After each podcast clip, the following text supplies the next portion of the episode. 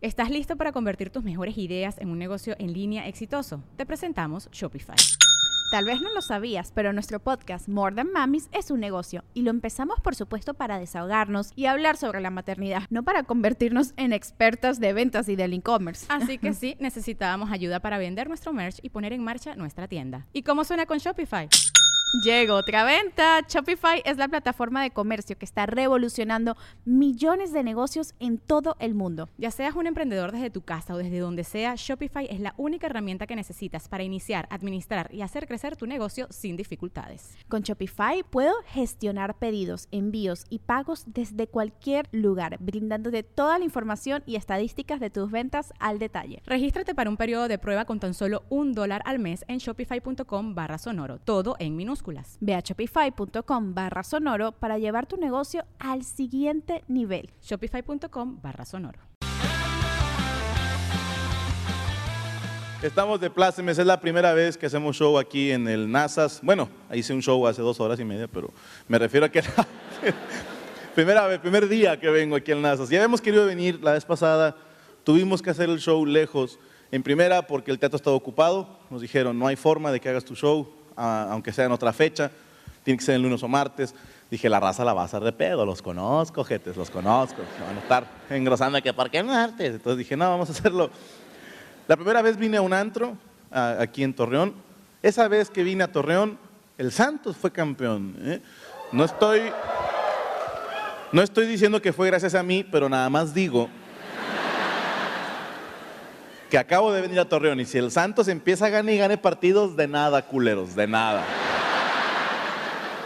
Yo nada más digo. el año pasado tuvimos que hacerlo en un teatro, en un antro, perdón. Este año queríamos hacerlo aquí en el Nazas, no se pudo. Y luego nos dijeron a cómo está este, con gobierno aquí pagar piso, digo, pagar impuestos. ya ni chingan con los impuestos, güey. De verdad, cuando nos dijeron la lista, dijimos, hijo de su pinche madre, tengo que pagarle un porcentaje eh, al municipal y otro al estatal. que no le pierden ojetes, ¿no?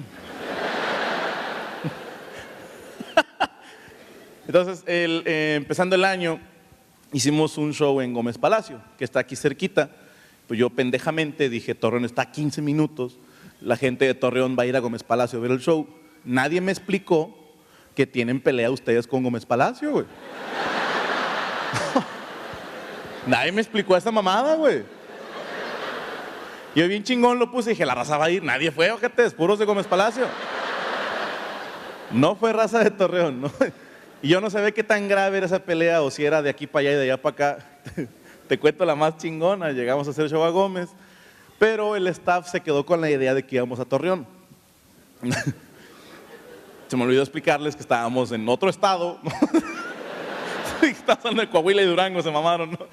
Pero le dije, estamos en la línea divisoria, entonces eh, empezamos el show, sale Cristian Mesa bien contento a, recibir al público, sale Paquito Maya bien contento y sale diciendo, buenas noches, Torreón.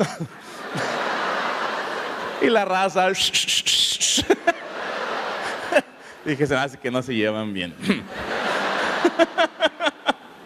y de corazón creo que ya quisiera el hombre tener ese nivel de maldad que tienen las mujeres, güey.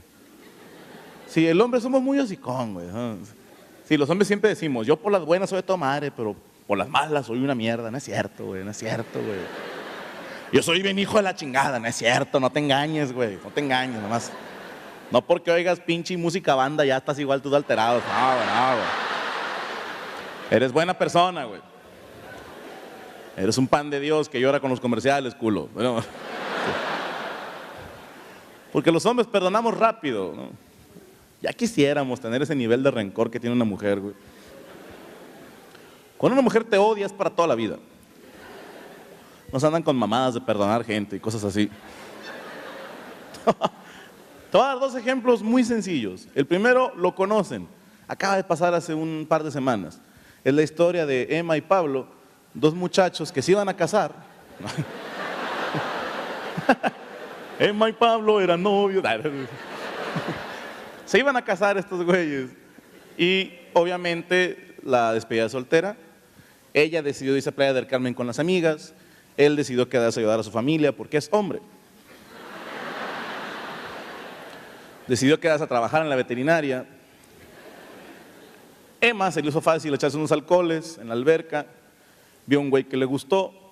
Sigo preguntándome por qué.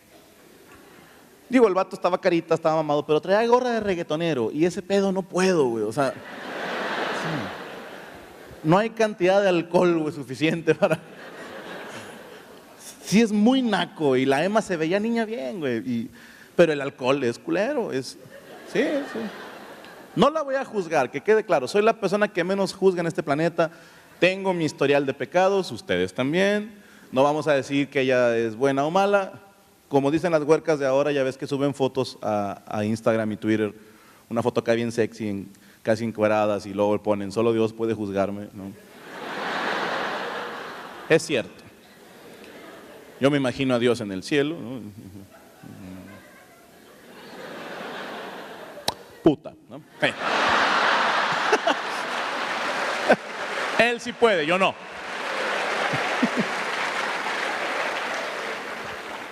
Yo de corazón creo que esta muchachita no es la primera ni la última persona que va a cometer una estupidez por culpa del alcohol. El problema empieza cuando alguien la graba, ¿ok? ¿Estás de acuerdo que ese alguien tiene que ser un conocido, si no, ¿por qué chingada estaba grabando? Tú te pondrías a grabar a desconocidos, ah, se están besando, te valdría madre, pensaría, son pareja. Esta persona que grabó sabía el daño que estaba haciendo. En las fotos se ve que es una mano de mujer, después comprobaron que fue mujer y esta mujer le mandó el video a las personas adecuadas para que Pablo se enterara y para que se hiciera viral. Hay que ser muy mierda como persona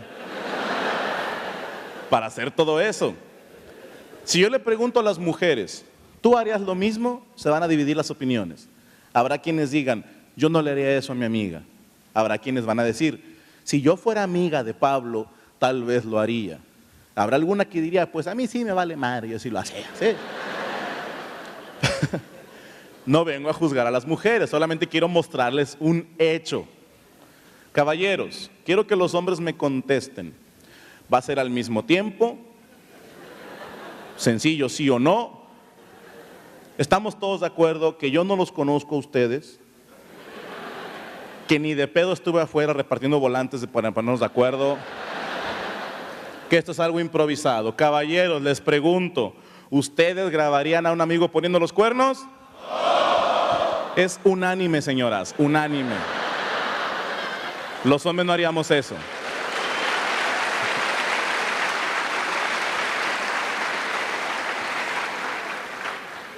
Un hombre no le haría eso a otro hombre. Citando la película El planeta de los simios, simio no mata simio. Es un acuerdo entre hombres que se firmó por ahí del 1800 y algo y lo seguimos respetando. Es lo que nos define como hombres.